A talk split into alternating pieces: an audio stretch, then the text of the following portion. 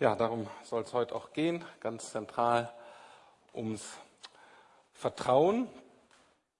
Ähm, und zwar worauf wir vertrauen in unserem Leben. Ähm, bald ist ja 31.10., 500er Jahrestag der Reformation und wir hatten da eine Predigtreihe, die war jetzt letzte Woche zu Ende. Und ich habe mir aber gedacht, was könnte so ein Thema sein? Ich wollte jetzt nicht schon wieder auf was ganz anderes anfangen, was könnte ähm, ein Thema sein, was sich vielleicht so aus der Reformation heraus entwickelt hat? Und, ähm, und da ist ein Thema, eben, was ihr seht, was ähm, mit Heilsgewissheit äh, beschrieben wird. Das ist so der theologische ähm, Begriff dafür, Heilsgewissheit. Und das gab es in diesem Maße vorher ähm, nicht so, nicht so, nicht so entwickelt, nicht so ähm, betont. Und interessanterweise ähm, habe ich gerade am Mittwoch im Alpha-Kurs eben war auch dieses Thema dran. Und zwar, was kann mir Gewissheit im Glauben geben? Und dann habe ich gesagt, ah, ist eigentlich schön. Ich kann mal diese beiden Sachen so kombinieren. Ich kann dieses Thema ähm, Heilsgewissheit ähm, aufgreifen, aber ich kann euch, ähm, die meisten von euch, ihr wisst ja nicht genau, was Alpha ist oder ihr seid gerade nicht dabei. Wir treffen uns ja jetzt äh, jede Woche einmal Mittwochabends und Alpha ist so ein Grundkurs des christlichen Glaubens. Wir gehen so nach und nach so die Grundlagen unseres Glaubens durch und treffen uns so mit 70 Leuten und das ist richtig super. Die Abende, ähm, das ist allerdings nicht wie in einem Gottesdienst, sondern erstmal wird zusammen gegessen und manche kommen, glaube ich, nur wegen des guten Essens. Ähm, das ist erstmal auch okay, weil das Essen ist wirklich gut. Ähm, und, ähm, und dann gibt es eben so einen Vortrag und danach gibt es ähm, in Kleingruppen und dann reden wir so darüber und das ist wirklich gut. Aber ich habe gedacht, ähm, ich bringe euch einfach mal das mit jetzt inhaltlich, was wir da auch so in Alpha, zumindest bei diesem Thema, besprechen. Deswegen für diejenigen euch, die Mittwoch da äh, waren, das Allermeiste heute wird euch vertraut sein. Es tut mir leid, aber ich hoffe, dass es so ist, dass sich das auch lohnt, noch ein zweites Mal zu hören. Für mich war ja der Schwerpunkt der Reformation ähm, der Fokus eigentlich unseres Lebens. Für mich geht es in der Reformation darum, dass wir aufhören, uns mit uns selbst zu beschäftigen, wie Martin Luther das eben auch sein, Lebenslang, äh, sein Leben lang gemacht hat, und immer zu gucken, wie geht's mir, was kann ich, was kann ich nicht, wo bin ich wieder gescheitert, ist es gut genug, und wirklich den Fokus auf Jesus zu richten und so, oh Mensch, wer ist eigentlich Jesus? Was hat der eigentlich getan? Und nachdem die Menschen sich vor 100, 500 Jahren damit so beschäftigt haben und sagen, wow, wenn es wirklich das Entscheidende ist, was Jesus getan hat, dann kann es doch auch sowas geben, dass ich mir sicher sein kann, dass ich gewiss sein kann, dass Gott mich wirklich liebt und immer liebt, dass ich gerettet bin, dass ich Gottes geliebtes Kind bleibe. Und darum soll es gehen. Und ich denke, manche von euch kennen diese Fragen sehr gut, auch schon im christlichen Glauben. Und ihr sagt, Mensch, ich glaube schon an Jesus und bin schon irgendwie so dabei, aber ich bin eigentlich immer noch unsicher, reicht das? Und dann falle ich wieder zurück in alte Verhaltensweisen. Reicht das? Ähm, viele von unseren muslimischen ähm, bekannten Mitbürgern, Geflüchteten, Leute, die jetzt auch zu uns in die Gemeinde kommen, fragen, was ist das mit eurem Jesus? Ähm, diese ganze Religion kennt sowas überhaupt nicht wie Heilsgewissheit. Ne? Wenn du den fragst, sagt, wir wissen einfach nicht, ob das reicht. Ähm, einerseits, weil Allah sich auch nicht so festlegen würde, der ist halt unabhängig, aber auch, weil es letztlich eben auf die eigenen Werke ankommt und man irgendwie hofft, also man fragt ja, ich hoffe, das reicht, aber die sind sich total unsicher. Und auch die katholische Kirche, nachdem dann aus der Reformation heraus sich dieses Thema Heilsgewissheit so entwickelt hat und dieser Fokus auf das, was Jesus getan hat und dass wir darin zur Ruhe kommen können, ähm, die katholische Kirche hat dann relativ scharf dagegen ähm, reagiert, weil sie sagten, der Luther, der baut hier so ein großes Wellnesszentrum für Christen. Das ist ein riesiges Ruhekissen. Und wenn die sich ganz auf das konzentrieren, was Jesus getan hat, dann machen die nicht mehr das, was sie ähm, tun wollen. Es geht sogar so weit, dass manchen Predigern, Theologen geraten wird, ja, ja, das stimmt zwar, theologisch ist das zwar richtig, aber das solltest du nicht predigen, ähm, weil du dann eigentlich kein Mittel mehr in der Hand hast, deine Leute bei der Stange zu halten. Ähm, du hast dann eigentlich nicht mehr, womit du die so ermutigen, ermahnen kannst, zu sagen, mal zu, wenn du das nicht tust, dann endet das vielleicht böse mit dir. In diesem Sinne, es gibt ein sogenanntes Konzil von Trient, was so 30 bis 40 Jahre nach der Reformation von der katholischen Kirche abgehalten wurde. Und die haben dann so darauf reagiert, was sich da entwickelt hat. Und die formulieren bei diesem Thema Heilsgewissheit folgendermaßen. Ähm, wenn jemand sagen sollte, der rechtfertigende Glaube sei nichts anderes als Vertrauen auf die Barmherzigkeit Gottes, der um Christi willen Sünde vergibt, oder dieses Vertrauen allein sei es, wodurch man gerechtfertigt wird, was die reformatorische Position war, der sei verdammt. Also es war so vor auch knapp 500 Jahren, 450 Jahren. Ähm, die Leute waren damals in allen Lebensbereichen nicht zimperlich mit der Wortwahl. Ne? Also dieses gegenseitige Verdammen, das war damals so üblich. Ähm, ähm, aber auch heute ist das immer noch ein Punkt, obwohl ähm, die Sprache wirklich ähm, anders ist und man auch ein gemeinsames Rechtfertigungsbekenntnis ähm, gemacht hat zwischen reformatorischen Kirchen und katholischen Kirchen, ist es dennoch ein Punkt, wo noch Unterschiede sind weil auch die katholische Kirche bezeugt, es gibt ja genug Bibelstellen, wo es auch von uns abhängt, wo wir was tun müssen. Und deswegen diese Sicherheit, diese Gewissheit können wir eigentlich nicht so geben. Und jetzt die Frage, ähm, ohne jetzt zu sehr in diese ähm, theologischen Diskussionen und Auseinandersetzungen gehen zu wollen, für uns heute die Frage, was gibt uns Gewissheit?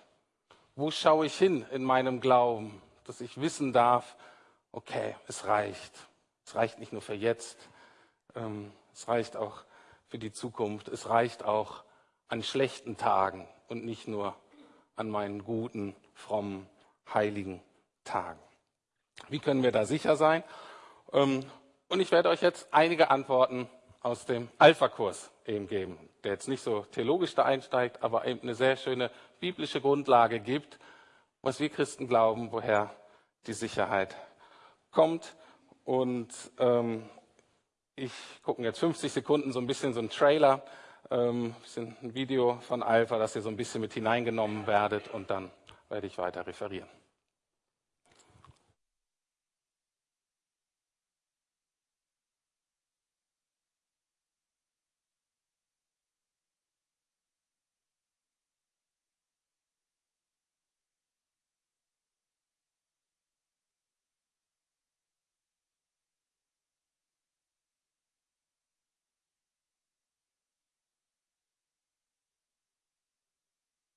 Glaube, das ist nicht ganz so schlimm.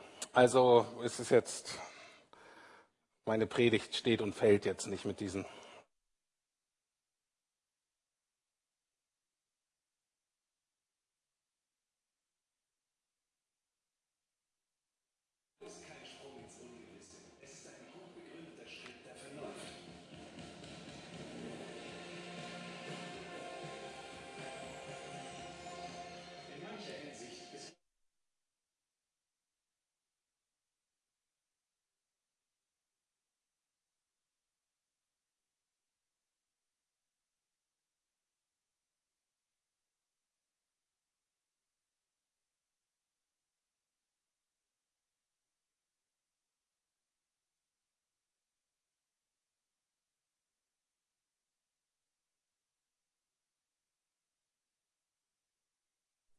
Also, um euch so ein bisschen mit in die Stimmung reinzunehmen.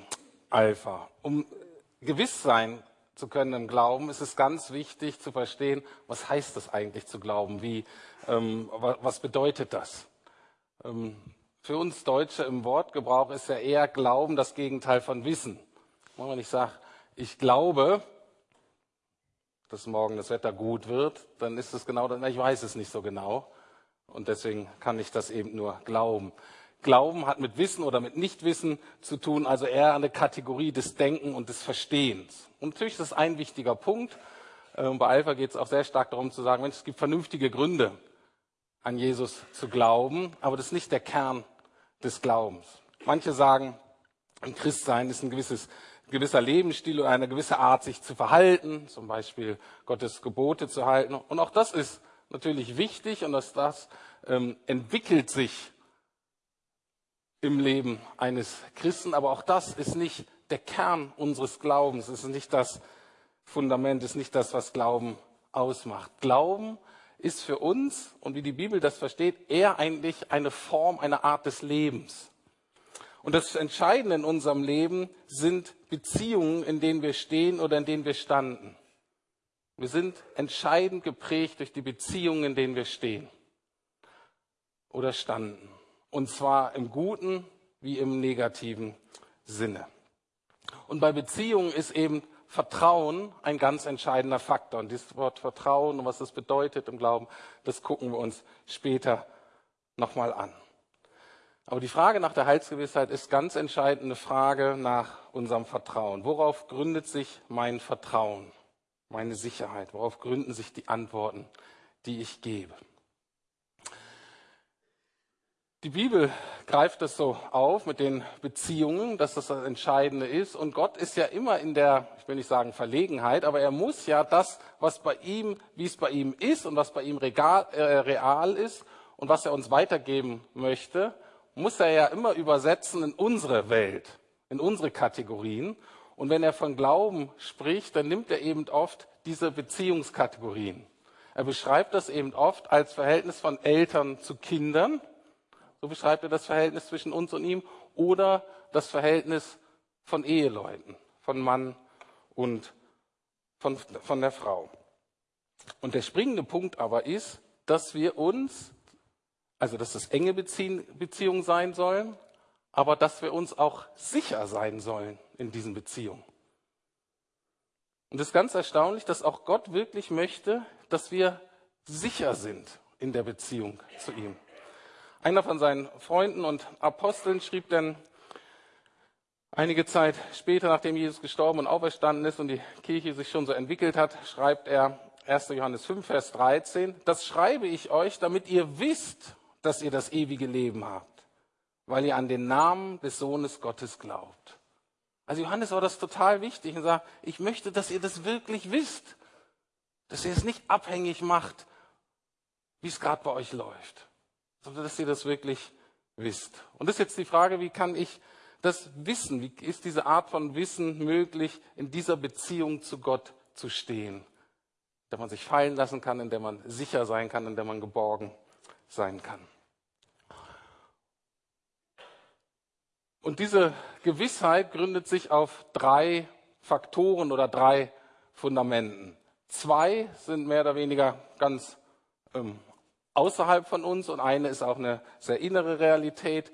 Ähm, aber sie haben letztlich mit den drei Personen der Gottheit zu tun, mit Vater, Sohn und Heiliger Geist.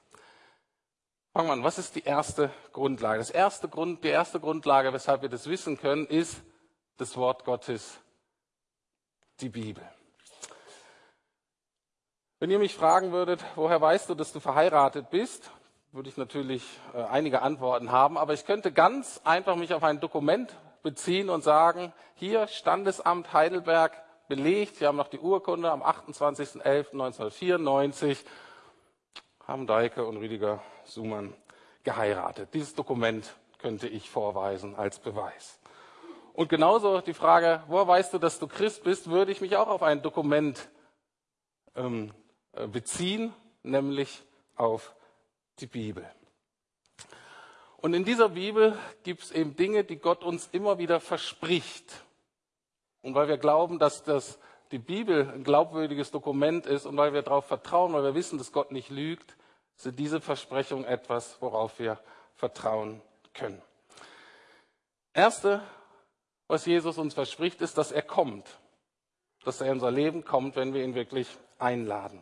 Im letzten Kapitel der Bibel, ähm, das heißt die Offenbarung, Kapitel 3, Vers 20, ähm, wird eins der vielen Bilder benutzt, ähm, die die Bibel braucht, um das zu verdeutlichen, was Gott möchte oder was, was Jesus ausmacht. Und da steht, siehe, also Jesus sagt, siehe, ich stehe, stehe vor der Tür und klopfe an. Also wir müssen unser Leben so vorstellen wie, wie ein Haus.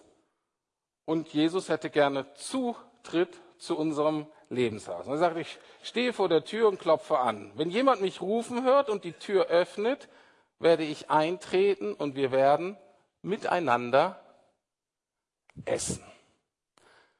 Das ist vielleicht schon mal das Erste. Für manche von euch ist das vielleicht echt ein bedrohlicher Gedanke. Wow, da kommt Jesus, der Gott ist, und der kommt so nah und der will in mein Haus. Ähm, aber das Tolle an diesem ähm, Wort ist, was will der denn? Er denkt, uh, der macht mich zu unserem christlichen Freak oder zu so einem frommen Spinner. Er will erstmal nur reinkommen und will mit dir essen. Ist nicht so schlimm, oder? Kommt aufs Essen an. Aber ähm, Jesus, ich will essen. Das heißt, erstmal, ich will dich kennenlernen. Und in der damaligen Kultur, wie heute ist, ich will eine Freundschaft mit dir beginnen. Das ist das, was ich möchte. Ein Maler aus dem 19. Jahrhundert hat diesen Bibelvers illustriert mit einem Bild, das er das Licht der Welt genannt hat. Und da könnt ihr sehen, wenn ihr ein bisschen genauer hinstellt, dass Jesus an diese Tür klopft und diese Tür ist noch völlig überwuchert mit Gestrüpp. Das heißt, damit soll äh, verdeutlicht werden, diese Person, die da wohnt, hat nicht damit gerechnet, dass Jesus kommt und ist auch nicht wirklich vorbereitet und will das eventuell auch noch gar nicht. Und noch etwas ist den Leuten aufgefallen und haben den Maler gefragt, das ist eigentlich ein schönes Bild, aber es ist irgendwie falsch, die Tür ist nicht ganz richtig, da fehlt eine Klinke außen. Und er sagte der Maler, nee, nee, das war bewusst von mir so entschieden, diese Tür kann nur von innen geöffnet werden.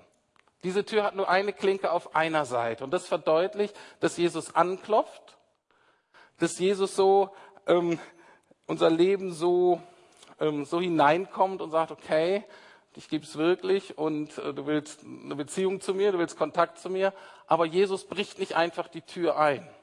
Jesus tritt nicht einfach ein und geht gewaltsam in unser Leben, sondern er bittet, er klopft, aber die Tür muss von innen geöffnet werden. Und die Frage ist, wie kann ich jetzt diese Tür öffnen? Und eine Form zum Beispiel ist, dass man ein Gebet spricht, dass man das Jesus so sagt. Ähm, und wir werden nachher auch so ein Gebet sprechen für diejenigen, die das wollen. Also das erste Versprechen, was Jesus macht, ist, wenn ich klopfe und du mir wirklich die Tür öffnest, dann komme ich wirklich. Das verspreche ich. Tritt dann wirklich ein und sage dann nicht, uh, wie sieht es bei dir aus? Völlig unaufgeräumt. Nein, ich komme wirklich. Und das Schöne ist, ich komme nicht nur, sagt er, sondern Jesus sagt auch in einem anderen Bibelvers, ich bin bei euch alle Tage. Das heißt, Jesus wird bleiben. Und ähm, ich kann das gut nachvollziehen, ähm, weil ich eine Mutter hatte, die viel zu Hause war und die war immer da. Das bedeutet nicht, dass ich mich die ganze Zeit mit ihr beschäftigt hätte. Und ich habe mit Sicherheit viel weniger mit ihr geredet, als sie mit mir reden wollte. War ein klassischer Junge. Ich gesagt, na, wie geht's dir denn? Gut. Wie war's in der Schule? Hm. Das war es ganz oft. Also es war nicht so, dass ich die ganze Zeit mit ihr geredet hätte. Es war auch nicht so, dass wir so viel gespielt hätten oder so. Da hatte meine Mutter überhaupt gar keine Zeit für. Aber die war da. Und sie war immer da. Und wenn ich was wollte, war sie immer ansprechbar. Und so ist auch Jesus in unserem Leben. Geht nicht so darum, dass, oh, was ist jetzt, habe ich mich länger nicht mit ihm beschäftigt. Ist nicht das Entscheidende. Wenn er kommt, dann verspricht er, dass er auch bleibt. Und er verspricht noch etwas, er bleibt nämlich für immer. Anderes Versprechen, was er uns gibt, ist, ich gebe diejenigen, die, meine, die Gottes Kinder sind, die an mich glauben, ich gebe ihnen ewiges Leben. Wenn wir ewiges Leben hören, bei ewig denken wir eher an eine zeitliche Komponente. Etwas, was, was nie aufhört. Das stimmt zwar auch, aber das ist nicht Kern dieses Begriffs. Ewig bedeutet, das ist eine gewisse Qualität des Lebens, nämlich ein Leben, was aus Gott ist und was mit Gott geführt ist. Das hat eine Qualität. Und diese Art von Leben nennt sich ewiges Leben. Und Jesus sagt, diejenigen, die an mich glauben, die haben jetzt das ewige Leben. Das heißt, es ändert sich unsere Beziehungsqualität, die jetzt anfängt, und es stimmt, und die geht dann weiter. Auch wenn dieses Leben biologisch endet, gibt es ein nächstes Leben, das mit dem Jesus weiter mit uns leben wird und die Bibel verspricht und dass das Leben noch viel besser wird. Da wird es kein Tod, keine Krankheit, kein Leid mehr geben. Dadurch, dass uns das aber sehr schwer fällt, in Ewigkeitskategorien zu denken, weil wir so gar nicht gebaut sind, ähm, ist es viele für uns eher ein recht unwirklicher Gedanke und ganz viele denken eigentlich, oh, so das ewige Leben stelle ich mir eher langweilig vor. Ähm, und C.S. Lewis hat das mal sehr schön ähm, beschrieben, den zitieren wir ja häufiger, äh, so ein Engländer, der Kindergeschichten geschrieben hat und die auch verfilmt wurden mit diesen Narnia-Filmen. Und der hat das folgendermaßen geschrieben. Er hat das eben für Kinder erklärt und hat das ewige Leben eher mit den Schulferien verglichen, worauf sich eigentlich alle Kinder freuen. Und er sagte, das Schuljahr ist zu Ende, die Ferien haben begonnen. Der Schlaf ist vorbei und der Morgen ist angebrochen. Das Leben in dieser Welt war nur wie der Einband und die Titelseite. Jetzt beginnt das erste Kapitel der großen Geschichte, die keiner auf Erden je gelesen hat. Sie hört nie auf und jedes neue Kapitel ist besser als das vorherige. Das ist das, woran wir glauben, das ist das, worauf wir vertrauen, wovon wir überzeugt sind. Das sind die drei Versprechen, die die Bibel uns gibt. Das nächste ähm, Aspekt, weshalb wir gewiss sein können, dass wir in einer festen Beziehung zu Gott stehen, ist das Werk von Jesus Christus, also dass Jesus gestorben und auferstanden ist. Wenn man mich wieder fragen würde, woher weißt du, dass du verheiratet bist, ähm, äh, könnte ich neben dem Dokument auch auf die Hochzeitsfeier hinweisen. Ne? November 1994 ist ein historisches Event stattgefunden, nämlich diese Hochzeitsfeier mit vielen Zeugen. Also selbst wenn ich jetzt mal so äh, betrunken, ich bin übrigens nie betrunken, aber ähm, wenn das mal geschehen würde äh, oder dement werde oder so und ich das nicht mehr wüsste, gäbe es immer noch andere Zeugen, die sagen, hey, das ist wirklich passiert. Und genauso ein historisches Event ist eben der Tod oder die Auferstehung Jesu Christi. Ein historisches Event mit vielen Zeugen. Und dieses Event hat Auswirkungen auf unser Leben. Und eine Auswirkung wird auch im Neuen Testament im Römerbrief beschrieben, die heißt folgendermaßen. Der Lohn der Sünde ist der Tod, das kostenlose Geschenk Gottes aber ist das ewige Leben in Christus Jesus, unserem Herrn. Ich weiß nicht, wie es euch geht, wenn es etwas umsonst gibt oder auch wenn Leute zu freundlich sind zum Beispiel, dann habe ich immer das Gefühl, was wollen die von mir? ich traue dem eigentlich. Ich denke immer, da ist ein Haken und da ist es bestimmt nicht umsonst. Ähm, aber hier ist es wirklich so, ist es wirklich umsonst. Es ist ein Geschenk, was Gott uns macht, aber, und das ist wichtig, es ist umsonst, aber es ist nicht billig. Es ist eben nicht billig, weil Jesus, weil es das, weil es dieses Geschenk Jesus das Leben gekostet hat, damit wir es erhalten können. Und was da passiert ist, wird manchmal als der große Tausch beschrieben und das ist, wird in einem anderen Vers im Neuen Testament beschrieben. In diesem historischen Event ist Folgendes passiert. Den, der ohne jede Sünde war, den hat Gott für uns zur Sünde gemacht, damit wir durch die Verbindung mit ihm die Gerechtigkeit bekommen, mit der wir vor Gott bestehen können. Ich möchte diese Wahrheit mal illustrieren. Manche von euch sind ja eher so, dass sie Dinge sehen müssen ähm, und nicht nur so hören dieser Vers kann sehr einfach illustriert werden. Wenn ihr mal vorstellt, diese Hand ähm, repräsentiert das Leben von Jesus. Hier oben ist Gott und da ist alles frei und die Beziehung zwischen Gott und Jesus ist völlig ungetrübt, weil Jesus heilig und gerecht und voller Liebe ist. Die linke Hand, das sind wir, das ist unser Leben und durch die Sünde, ist praktisch dieses Buch ähm, symbolisiert unsere Sünde, ähm, unsere Schuld, all die Dinge, die uns eben von Gott trennen. Und die Beziehung zu Gott ist dadurch gestört, ist blockiert, gibt es verschiedene, gibt es Mauern. Ähm, und das ist die Realität. Und am Kreuz und Auferstehung ist Folgendes geschehen, dass praktisch diese Sünde auf Jesus gelegt wurde am Kreuz. Das bedeutet, er musste sterben unter unserer Schuld, während wir jetzt wirklich frei sind und eine ungetrübte, eine enge, eine liebevolle Beziehung zu Gott haben können. Genau das ist das, was Gott uns anbietet, was Jesus uns anbietet. Leg deine Schuld, leg das, was dich von Gott trennt, leg das auf mich. Bring das ans Kreuz. Das ist das Angebot, das ist das Geschenk, das ist dieser Tausch. Jetzt die Frage, wie nehme ich dieses Geschenk in Anspruch? Was, was kann ich tun, dass das irgendwie bei mir landet?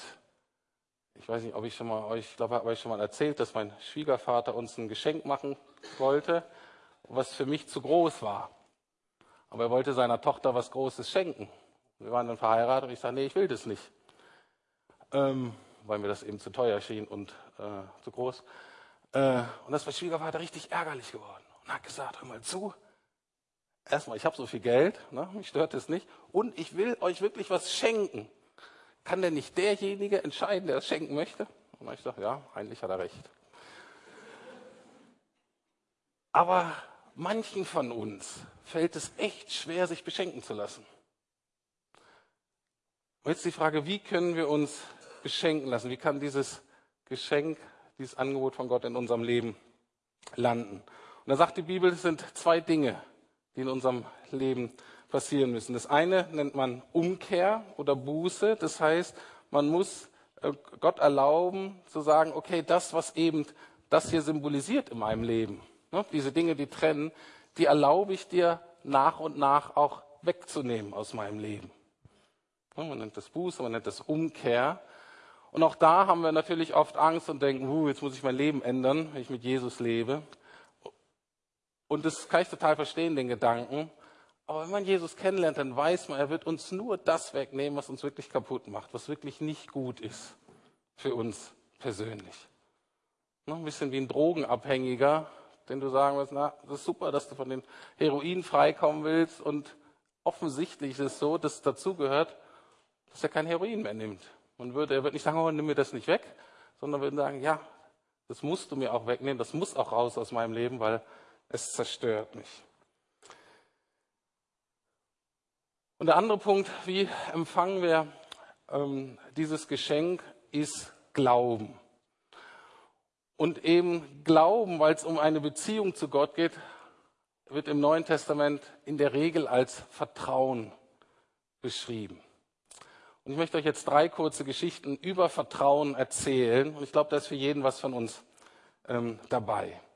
Weil Jesus Vertrauen tut mal einmal im ganzen Leben, wenn man das so in Anspruch nimmt, aber dann auch als Christ werden wir immer wieder vor Herausforderungen gestellt und sagen, okay, ich vertraue dir neu. Es gibt eine Geschichte von einem Atheisten, der ähm, von einer Klippe gestürzt ist und sich gerade noch an einem Grasbüschel festhalten konnte. Und da hing er dann ähm, und unter sich freier Fall 100 Meter Klippen der Tod. Und dann hang er da und obwohl er Atheist war, fing er an zu beten und sagen, Gott, wenn es dich wirklich gibt, wenn du da oben bist, dann hilf mir. Zu seiner völligen Verblüffung hörte er eine Stimme, die sagte, ich habe dich gehört, ja, ich bin hier, lass das Grasbüschel los und vertraue mir, ich werde dich auffangen. Der Atheist hang da, ein bisschen nachgedacht, dann blickte er wieder nach oben und rief, gibt's noch jemand anders da oben? Ich glaube, so ist es manchmal. Ja. Andere Geschichte über Vertrauen. Faszinierend. Es gab einen Franzosen im 19. Jahrhundert, der zu einer weltweiten Attraktion geworden ist, weil er in 50 Meter Höhe über den Niagara-Fällen ein Drahtseil gespannt hat, was 400 Meter lang war, und er ist darüber gewandert. Und er war so gut nachher, dass er alle möglichen Sachen ähm, gemacht hat. Zum Beispiel zwischendrin hat er sich irgendwie dann gekocht, ein Spiegelei gebraten und so weiter.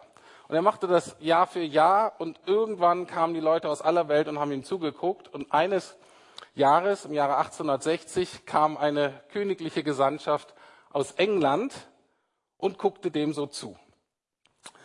Und da war auch ein Herzog für Newcastle.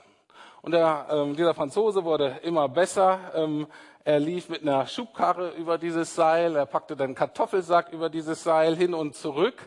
Und alle waren völlig aus dem Häuschen. Und dann kam äh, der Franzose zu diesem Herzog von Newcastle und fragte ihn, ähm, hören Sie zu, wir haben jetzt ja gesehen, äh, was ich hier kann. Und er sagte, ja, ja, total fantastisch. Und ähm, Sie haben ja gesehen, dass ich einen Kartoffelsack in der Schubkarre hin und zurück fahren kann. Ähm, glauben Sie, dass ich auch einen Menschen in die Schubkarre hin und zurück fahren könnte? Und der Herzog antwortet sofort, ja, das glaube ich. Und dann sagte der Franzose, na, dann steigen Sie ein. Und der war natürlich völlig entgeistert und gesagt, das machte ich nicht, mache ich nicht. Und es zeigt, dass es ein Unterschied an Jesus zu glauben, vielleicht fasziniert zu sein, ihn interessant zu finden, begeistert, was da alles passieren kann. Aber Glauben bedeutet, sein Leben ihm anzuvertrauen. Dann gab es da eben eine peinliche Stille. Ähm, und irgendwann stand eine alte, krumme Frau auf und krabbelte in diese Schubkarre und sagte, los geht's. Und der Franzose schiebt sie hin und zurück. Was glaubt ihr, wer diese Frau war? Ja, es war seine Mutter. Die kannte ihn. Sie vertraute ihm. Sie wusste, das ist kein Effekthascher. Vertraute ihrem Leben, ihrem Sohn an.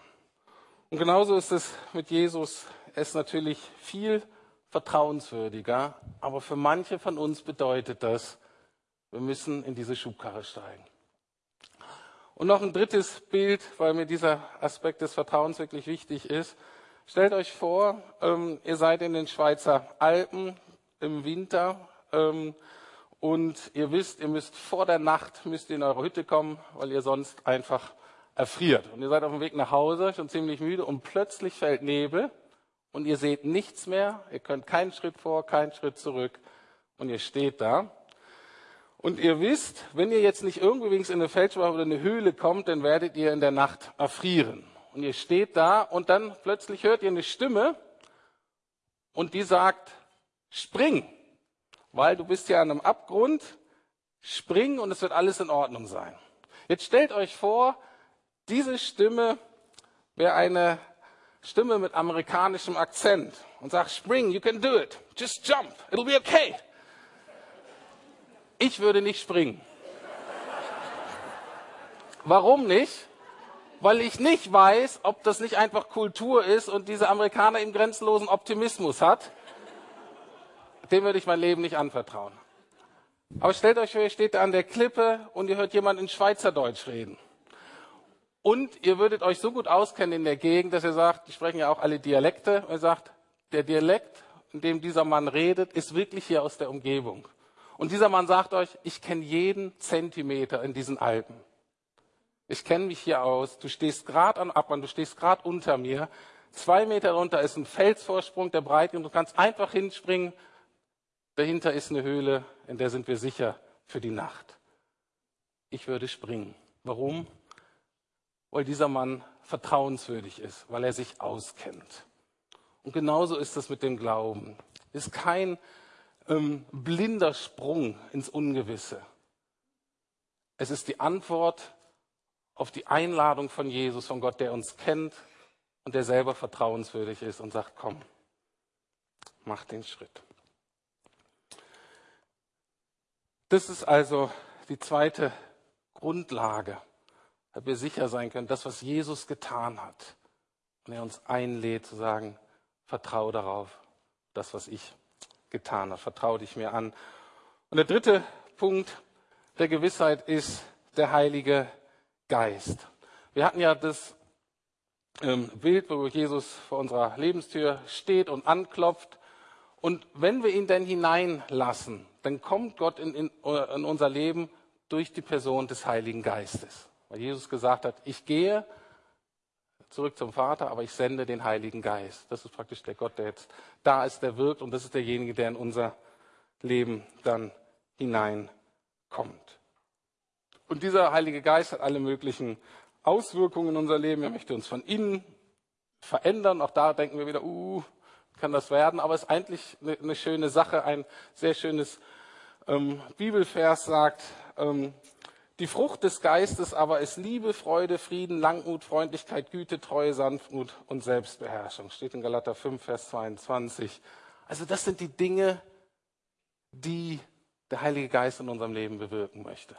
Und das ist eben genau das, wie Jesus selber auch war. Und das Schöne an diesem Vers ist aber, dass es eine Frucht ist und das geht nicht über Nacht, sondern das dauert, das Reifen. Und je nachdem, ähm, wie ihr aufgestellt seid, in manchen Bereichen machen wir schnelle Fortschritte und ist die Frucht da und andere brauchen ein bisschen länger. Aber das ist das, was der Geist in uns wirken möchte. Und wenn wir das erleben, denken wir, wow, der wirkt wirklich in mir. Und der letzte Vers, das ist auch ein was sehr Schönes, ähm, die verspricht, ähm, in Römer 8, Vers 16 steht da, der Geist selber bezeugt unserem Geist, dass wir Kinder Gottes sind. Und es etwas, er ist uns gegeben, um aus uns, in uns heraus diese Gewissheit zu geben. Ja, ich habe es verstanden, ich habe ihm mich anvertraut. Das, was Jesus für mich getan hat, gilt wirklich. Ich bin nun sein Kind und ich bleibe sein Kind für immer. Halleluja, habe ich gehört. Ganz genau. Halleluja. Mit dieser Gewissheit möchte ich enden und möchte einladen, jetzt ein Gebet mit mir mitzusprechen, ne, Jesus hineinzulassen in unser Leben. Das Gebet steht auch jetzt gleich da vorne am Beamer. Ich werde das ähm, langsam ähm, vorbeten und diejenigen, die sagen, Mensch, ja, ich möchte Jesus in mein Leben hineinlassen, die können das Gebet einfach mitbeten. Wenn wir sagen, nee, soweit bin ich noch nicht, völlig in Ordnung. Dieses Gebet kann man immer nachholen. Schön beim Alpha-Kurs war, ich habe das Gebet dann gesprochen. Danach kam ein Teilnehmer darauf zu und der wusste nicht so genau, was das bedeutet, im Herzen mitsprechen. Ist ja schwierig. Wie spricht man im Herzen mit? Das ist gar nicht so einfach. Und dann sagt er, ich weiß nicht genau, ob ich richtig im Herzen mitgebetet habe, aber ich habe so mitgedacht. Zählt das auch? Ja, ja, es zählt. Zählt auch. Also, es geht ja nur innerlich zu sagen, bete. Also, wir schließen ab im Gebet. Wer das mitbeten möchte, herzliche Einladung. Jesus, danke, dass du für mich am Kreuz gestorben bist, damit ich eine Beziehung zu Gott haben kann. Ich bin traurig über die Dinge in meinem Leben, die ich falsch gemacht habe. Ich wende mich jetzt von diesen Dingen ab. Ich nehme dein Geschenk der Vergebung und des ewigen Lebens an. Danke. Ich bitte dich, dass du jetzt in mein Leben kommst. Ich öffne dir die Tür meines Lebens und lade dich ein, durch deinen Geist einzutreten und immer bei mir zu bleiben. Danke, Herr Jesus. Amen.